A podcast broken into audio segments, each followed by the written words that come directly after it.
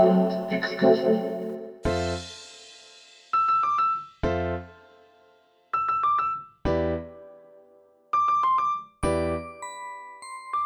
こんばんは。ヒッコリーの久野久志です。ヒッコリーサウンドエクスカーション。この番組では日常の中に旅を感じさせてくれる音楽をお届けしています。さて、今夜はシリーズ鈴木聡のサンシャインポップワンダーズ第6回。新潟在住のバンド鈴木聡トリオの鈴木聡さん、青木ひろみさん、金子達成さん、お三方と回線をつないでお届けしていきます今回はですねベースの金子さんプレゼンツの企画でフランス映画特集サントララウンジ系の DJ としても活動されている金子さんが音楽が魅力的なフランス映画を3本ご紹介してくださいます。そしてそんな金子さんの解説の合間にはですねなんと青木さんと鈴木さんによる小芝居も挿入されます。あのこれはですね何のことかと皆さん思われるかもしれないんですけれども、まあ、僕もね詳しく知らされないまま本番の収録を迎えたんですが、まあ、ゲストが唐突に小芝居を始めるというのはなかなかのねレア回になったのではないのかなと思いますさらに今夜はその鈴木聡トリオからちょっと嬉しいお知らせもあるようですので、ぜひそちらもお楽しみに。ヒッコリーサウンドエクスカーション。それでは今夜も音の小旅行に出発です。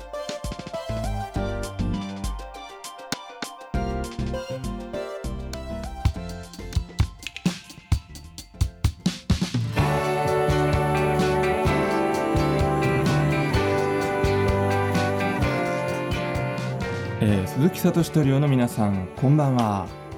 こんばんは。こんばんは。えーそれではお一人ずつ自己紹介をお願いします。私、ヒッコリーサウンドエクスカーション、サブレサブサブレギュラー、サブレギュラー斉藤さんなんで、サブサブレギュラーの座を虎視眈々と狙う男、鈴木聡です。そして、はい。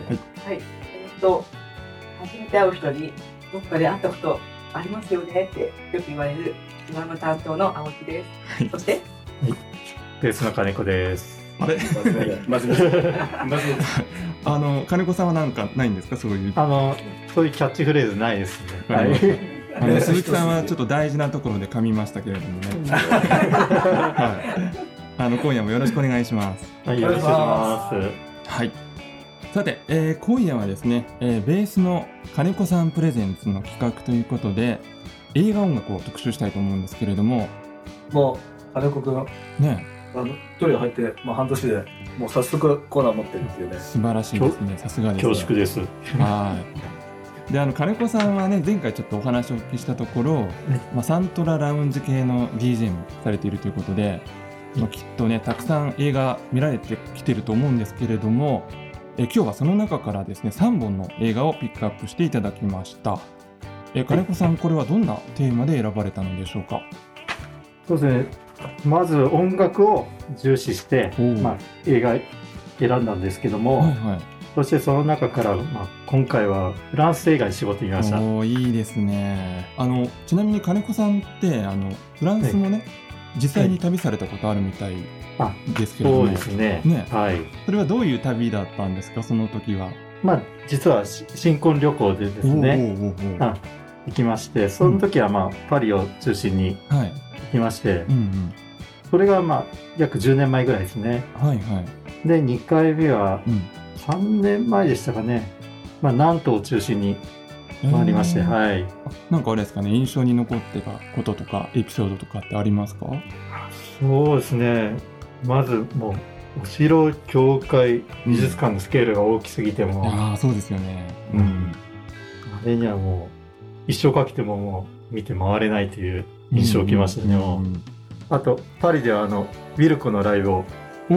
見に行ったりとか、ねた。またま出発前にこう、インターネットで調べたら、あ、ちょうどいいのあるとか言って、あそれでも予約して、あ。へーよかったです、本当に。うんいいですよね。そういう旅先で偶然に、ね、そうですねいライブに遭遇するのもね。なんか雰囲気違う感じがしてよかったです。そうですよねお客さんの反応とかもね、またちょっと違いますよねきっと。もう、うん。フランス人も関田って関田ってもう 自由なんだ。聞いてるのか聞いてないのか。それでも盛り上がるっていうえね、ああ、うん。なるほどなるほど。さあそれではですね今日は、えーそんな金子さんがセレクトしてくれた音楽がいいフランス映画ということで、えー早速ですね1本ずつご紹介していただきたいと思います。あ途中ですね。無料劇場が入る可能性ありますのでまああまり気にしないでさらっと流していただければ幸いだと。ちょっとねもうドキドキしますけれどもね、はい、お手柔らかによろしくお願いします。もしかしてはい、ミスタークノーが登場する可能性もあります。何も聞いてないんですけど僕、はい。よろしくお願いします。よろしくお願いします。さて、えー最初に選んでいただいた映画は、ジャック・タッチ監督、1958年公開、僕のおじさん。えー今お聴きいただいている曲は、そのサウンドトラックから、僕のおじさん、アディオス・マリオでした。これはまあざっくり言いますけど、うん。まあ超超モダンな邸宅での生活に不満を持つ社長の息子のジェラールと、うんうん。下町で自由気ままに暮らすジャックたち風するユロおじさんとのお話ですね。おー、なるほど。はいはい。これコメディですかねコメディですコメディですね。よね。うんうん。で、なんかこの笑いの感覚がやっぱちょっと今の日本のバラエティとかのお笑いとは違いますよね、これって。ああ、違いますね。ううんん。なんか割とシュールだし、そうですね。ああそっか、うん、伏線が結構ね入り組んでてちゃんと考えないと面白くないっていうか。そうそうそうそうそう、うんその辺のバランス感覚がうん。すごくいいっていうか、うん、え結構コメディなんだけども、うん。結構文明批評もあって、あ、あー。そうそうそうそうそうです。うん。そっか。うん。ユーモアと皮肉がたっぷりっていう。あー。うん。うん。やっぱそういうとこに惹かれるっていう。か。そういうことね。うん。ね、あと絵的にもすごくねおしゃれな映像ですし、ね。そうですようね。ん。建物とかう、ん。すごいデザインが面白いし、うん。あと自転車とか、うん。あのワン、ワンちゃん、犬のね、はいはい。動きがすごく計算されてるっていうかうん、うんうんうん、そうですね。すごく魅力的。うんいいですよね。やっぱりこう音楽がね最高だよねあ、うん。割とテーマ曲的にね、何回も流れる曲でしたよね、この曲って。そうですよね。全編にわたってずーっとうん。同じような曲流れてるんで、なんかいろんなバージョンでね、な流れるっていう。うん。だから見終わった後もずーっと頭の中で 確かに。うんうん。再生されてるんですけど、うんそうですよね。なんかトリオで一回これカバーしてみたいよねああ、ぜひぜひ。ねなんかすごくいいなって思いますはい。お待たせいたしました。エスプレッソでございます。おお、なんだ？ここはフランスの田舎町にすりと佇む小さな喫茶店。私、カフェブルー店長のフランス担当の直樹です。ムシカレポ、エスプレッソのお味はいかがですか？あ、推しです。そうこのカフェブルーのメニューがどれもレボンなんだよメシどうぞごゆっくりしていってくださいね。はい。え、でこれで一つ息がありますあ、ありがとうございます。えっと、すみません、これも結構シュールなやつですかね。そうそうそうそういうシュールレアリズムの体体現なるほど。あえてオチを作らないっていうところがポイントですかね。すぐ音楽に行って、すぐに。あ食い気味にじゃあマイルスあのそうそう、食い気味に。トムレッツ入るということですね。そうそうそう。わかりました。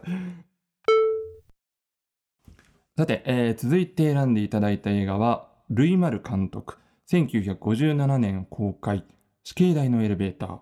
えーお聴きいただいている曲は、オリジナルサウンドトラックから、マイルス・デイビスが手掛けましたテーマです。これはまあ、不倫関係の男女が一緒になるために、うん女性の夫を自殺に見せかけ、殺害するんですけど、はい。これちょっとしたミスから思わぬ方向に展開するというお話ですうね。ん。まあ、これははいヌーベルバーグにしては見やすい作品で、うんうん。やっぱりもう定番のピストル、タバコ、うん。あ車、男と女というどわかりやすいお話。かっこいいですよね。ううんんで、なんかあの、死刑台のエレベーターっていう放題がちょっとね、おどろろ、おどろしいんですけど、はいはいはい。意外と軽く見れる感じですよね。そうですこれってね。うん。意外と気持ちよく、うん。中だるみもなく、あ、そうそうそう。うん。うんああそうかコンパクトに見れるというか。うん。なんかこの映画はさ、はいはなんかマイルス・デイビスかの有名なねマイルス・デイビスが音楽を担当してるけども、はなんか俗にそのフィルムを見ながら即興演奏で音楽つけたっていう。なんか話もあるんですよね。まあそういうお話をね、ずっと信じてきたんですけど、最近調べたら、うん。そうでもないっていうか、そうなんだ。実、実はもうんう用意周到、しっかりあ、用意してきたフレーズを吹いてたというお話も、実は譜面通りだったりなんかして、うんなるほど。急に興ざめる。まあ諸説ありっていう。諸説あるよね。うん。そうそう。この頃ってあれですね、マイルス・デイビスって結構フランスに滞在してたんですよね、長くね。うん、そうですね。ううんん。なんかあの、ジュリエット・グレコと付き合ってたっていう話あを。あ、なんか最近またラジオで、他のラジオでなんかその辺の話聞いたような気がしあ、本当本当ですか？うんへえ。ます。うん。うんうんえーなんかそのルイ・マルの作品にしようっていうのは決めてたんだけど最後までこの、うん。ねルイ・マルどれでいくかみたいな話で、はいはいはいその地下鉄のザジと最後、ね、うん2つどっちでいくかみたいな、はいはいはい。確か迷いましたよね。うん。で悩んだんだよね結構。うんそうそうそううんこれ地下鉄のザジも結構有有名じゃないですか。地下鉄のザジはね、あれですよ。あの、脚本が、久能さんが脚本ですからね。あ久しくの？いや、レイモン・久能さん僕の僕のフランスのおじさんがあの書いてるんですけど。ああ、あ、あ親戚なんだ。ああ、はい親戚なんですけど。う。ん。ギリギリまで悩んでたんですけどう、ん。でもやっぱりこっち、試験台のエレベーターの方がちょっと好きで、こちらはいはい選んだ、選んだんですけど、そうですね来た。エスペースのおかわりはいかがですか？まだまだね。それではもう一回いただこうかな。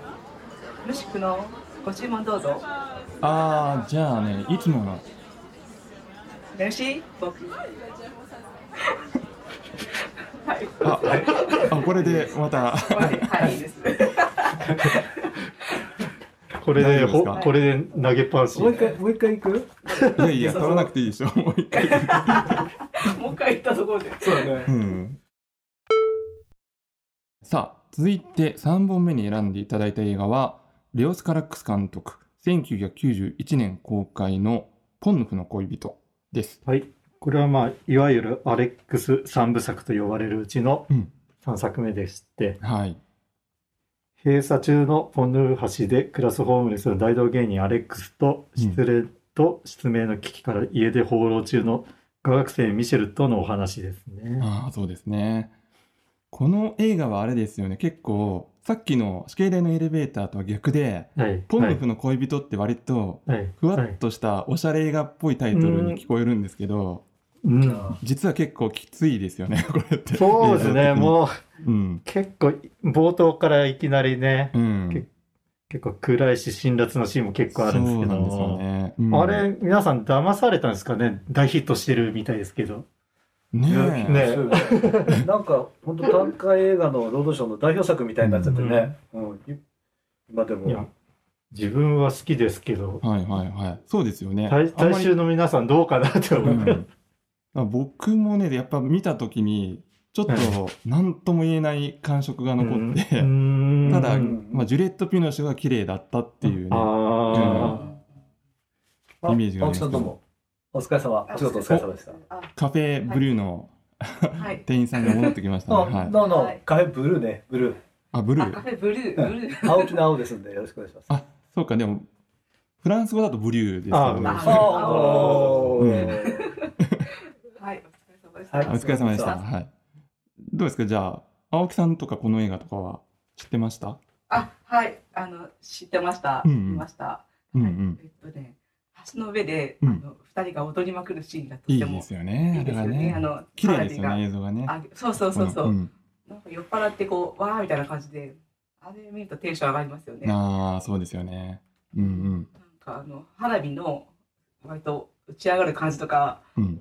セセーヌ川のうん。感じとか割とすごい素敵。そうでさ、うんあのポンヌフの橋ってあの実物の橋かなと思ったらあれセットなんですよね。そうなみたいですね。僕も後から読んで知ったんですけど。そうそう。んそれに私もびっくりして、そうそうそう。セットっていうのがすごい驚きです。うん。はい。金子さんどうですか？この。あ自分はあのドニー・ラバンの演技が好きでしてね、おー逆に。はいあの、はいうん。あの、癖のあるというかう、ん、確かに。うんうん。まあ、カラックスの映画のね、定番になってるんですけどもそうです。ね。もう顔ですよね。うんまあ、他で見ないんですけどうね、ん。他でもっと見たいっていうのがありますよね。うん。うん。これはあれですよね、もう30年前なんですよね。そう、もう30年、最近の映画だと思ったらね。ねえ、早いですよね。早いよこれね。でもなんか今見てもね、そんな古臭くないです。あ、そうそう。うんうんうんううんん。もうもう30年前って言っても、若い人から言ったらね、大昔ですもんね。う。うんん。ね生まれてない人だっていますからね。そうそうそそううそう。そう。ねリスナーの方もね。うん。人によっては親も生まれてない。それはすごいです。うん。ねあとあの、うん汚れたちのね、あのラストシーンのジュリエット・フィノシュあーが手を広げて走るところとかね。はいはいはいはいああ、うん久野さんも見てますね。見てますね。これは好きでしたね。はうーい。ん。うん。でも、レオス・カラックス、今度はまた新作が、おお、出るんですか？カンヌの、うん。あの、カンヌの今度のオープニングに決定したっていう記事を見て、すごい楽しみで。そうか、そうか。今回はもう、なんか、アダム・ドライバーがうん。出てん、なんか今回初めて英語で、あ英語の作品でやるらしい。ね早くうん。見たいっていうか楽しみにしています。そうですね。うん、ううん。ん。さあ、それではですね、えーこの映画のサウンドトラックから、えー金子さんおすすめのナンバーをもう一曲聴いていただきたいと思います。えー曲紹介をお願いします。はい。それではこのラストシーンでかかります。デリタミツコの恋人たち。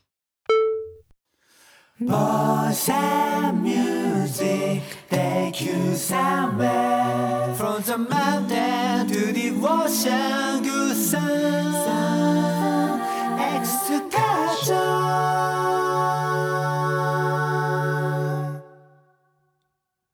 さて、えー最後にですね、えートリオの皆さんの近況もちょっとお聞きしたいと思うんですけれども、まあ、ちょっと以前はい番組でもね、お知らせしたことあるんですけれども、えー私、久野が編集を担当させていただいております、音楽百景セッションズというね、シリーズが始まりまして、その最新版、ついに、えーセッション001のカナカモがね、完成しましたね。はい。ついに勝ちました。いやーありがとうございます。おめでとうございます。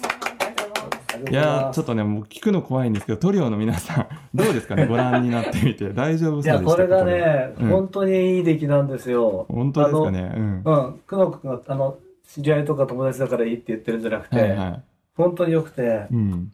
あの、また、ね、おのおの見ていただいて、うんあの、感想なんかも聞かれたら嬉しいんですけど、うん。はい。まあ、あの、基本、この、おのおのがですね、あうんの一人で桜の下を歩くっていう、あ、そうまあ。そういったうんね、動画をこうつなぎ合わせてるんですけども、うん。まあ、同じ動画の中に二人映ってなかったりとか、うんうん。まあ、そういう意味では、暗にこのディスタンスも表したりとか、はいはい。あとその桜っていうことで、その桜は力強い花なんだけれども、うん。その桜の力強さみたいなのがうん存分に出してて、ねあのシナリオがなんかあるようでないようで、うんうん。だけど、なんというか、すごくフィルムを見てるような、すごくいい作品になりました。ちょっとお二人にも聞きましょうかね。じゃあ、青木さんどうですか？この、はい。今回の動画については。あはえっとですね、あのカナカモのい。うん。曲を演奏する前に、うんあの冒頭に雑談してるシーンがあるんですけはいど、はいはい。あそこ、ねあそこをすごく使って欲しかったのをしうんっかり受け止めてくださって、いえいえ。しっかり使って、うんうん、それはすごくね嬉しかったんです。ちょっとしたボーナストークがね。ボーナスちょっとしたね、ううん、ん。うん、そうそう、うん、すっごいくだらないんだけど、さあ、そして金子さんどうでしたか？この、今回動画を見てみて。久能さんの編集はとても素晴らしかったですい。やいやいや、そんな、ありがとうございます。そんなとんでもないです。いや、金子さんかっこよかったですよね、すごいね。あ、そうですか。でも僕ね、まだうん。恥ずかしくて直視できないですね、あの直視できない映像。はい。慣れが必要です。うんいやいや、すごいかっこよかったですよ。あそうですかうん。やってみます。バランスいいね。うん、素晴らしい。うんうん。なんか塗料の個性が出ててね。そうですね。うんうん。うん。で、まあ、そんな動画なんですけど、え鈴木さん、ちなみにこれ、いつ公開になるんですかね？これはですね、はい。実はこの番組、この後すぐに公開いたします。なんかこのパターンちょっと以前にもなんかあったような気がします。はい。じゃあ、えっと、今夜の放送終了後の8時頃よりね、じゃあ何事もなければ、鈴木さんがアップしてくださるということで大丈夫ですかね？します。交互期待で。交互期待で。はい。はい。マグマグマグマグマグマグマグマグウェルモそれではですね、その音楽百景セッションズで、あ音楽百景セッションズっていうのは、スタジオであの演奏を取り直してるんですけども、その演奏をですね、まあ、本邦初公開といううんうん。動画の前にこの番組ではい。聞いてもらいたいなと思います。はい。それでは聞いてください。鈴木聡治療で、カタカマです。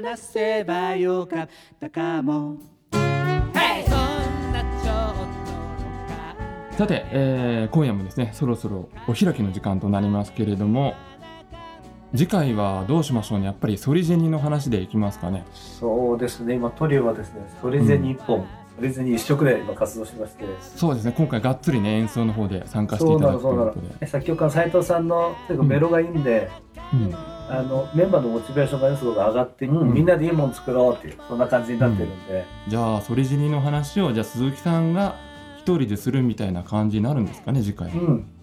そこなんですけど、はいはいはい。青木さんどうしましたか？はい、そこトリオとして出演しても練習来るのいいですか？そうですね、もちろんですよ。おはい。ーあ出てくださるんですか、お二人も。青木さんと金子さんも。ぜひぜひ。いや、じゃあトリオでねそうですね。じゃあ、ちょっとトリオで出ていただいて、思いを語りたいと思いますはい、裏わかりま話をし。た。じゃあ皆さん次回もぜひお楽しみにしていてください。鈴木聡トリオの皆さんでした。ありがとうございました。ありがとうございました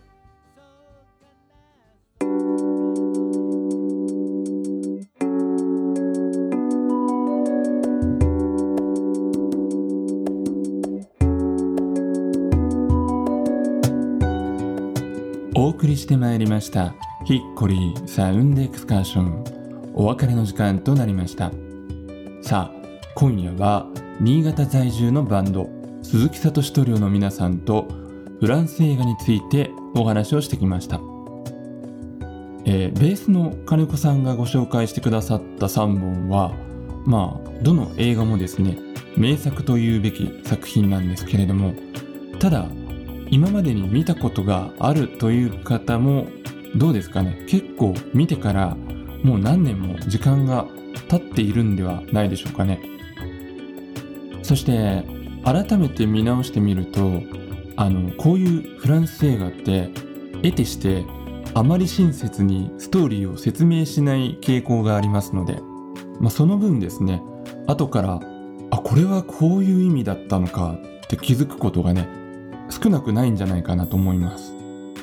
また今夜の放送をきっかけにしてですねぜひそんなフランス映画の美しい画像やその背景に流れる音楽をゆっくりと楽しむ時間を過ごしてみてはいかがでしょうか。そして鈴木聡トリオから発表がありました。動画のシリーズ音楽百景セッションズ最新作。この後8時頃よりいよいよアップされるそうです。えー、番組サイトにもですね、分かり次第 URL を掲載いたしますので、ぜひそちらもお楽しみにしていてください。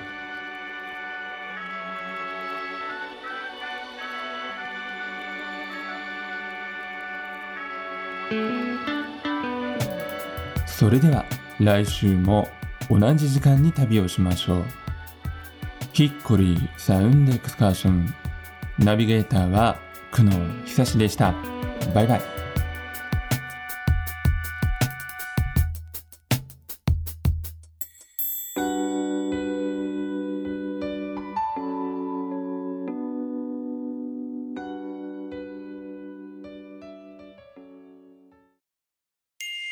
ソリジニ通信。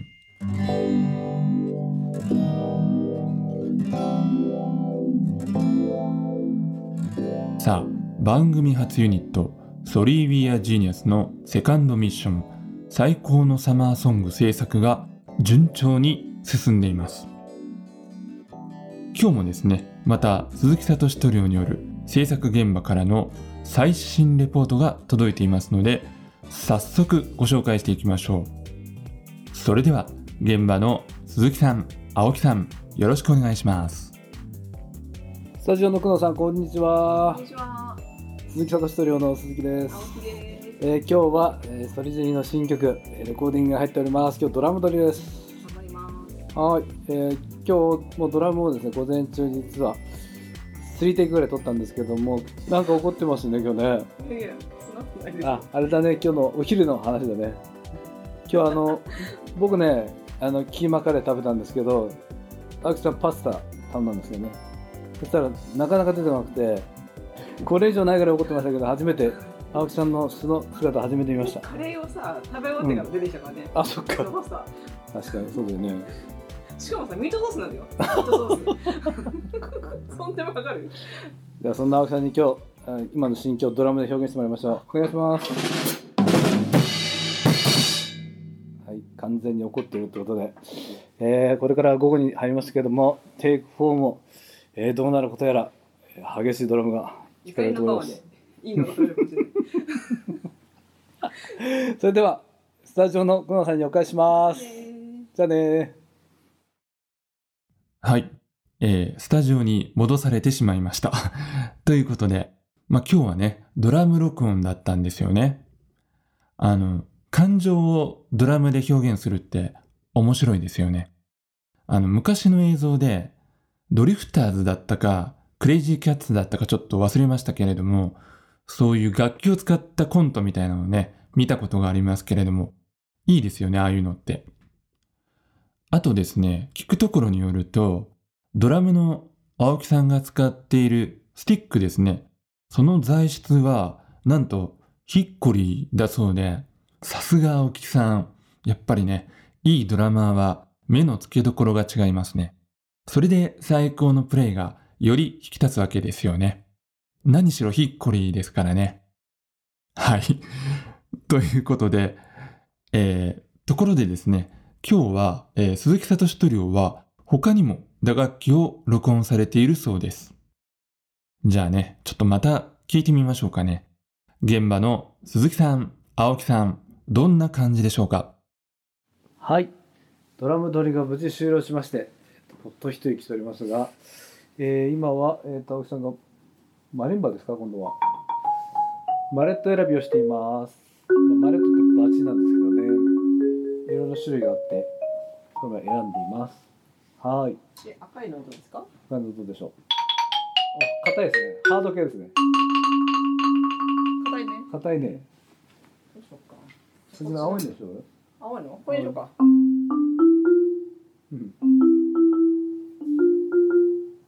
ほうほう青にしよう青にしましょうか。うん水色の。はい。はい、こんな感じでマリンバをいきます。では、はい、続いてはティンパニーです。はいよくオーケストラの後ろの方にえ叩いてる打楽器みたいなのなんですけど、それを今回どうしてもですね、夏っぽい曲ということで入れたって持ってきました。これ曲のどの辺で使われるんですか？これはですね、やはりあのサビの盛り上がるところでずっと入れたいなっていうふうに思ってますけど、まあ今どうやって入れようかってまだ考えてません。はい、まだ譜面をもらってません。すいません。ちょっとこれから練りたいと思います。もうちょっとお時間ください。それではスタジオの久野さんにお返しします。久野さん。久能さん。鈴木さん、青木さん、レポートありがとうございました。ということで、えーマリンバとティンパニーもね、加わるということですね。うん、またちょっとね、予想だにしない展開へとアレンジが進んでいるみたいですね。まあ、本当にね、このソリジェニは落としどころがどうなるのかわからないというところがですね、いつもスリリングなんですけれども、まあ、ただ一つ分かっていることはですね、7月1日には最高の夏ソングが松本から世界へ、えーラジオ電波に乗って発信されるということはですね、もう間違いないことですから、まあ、昨年のクリスマスに続いて、この名曲を世界で一番初めに聴くリスナーにあなたもなってください。以上、それじに通信でした。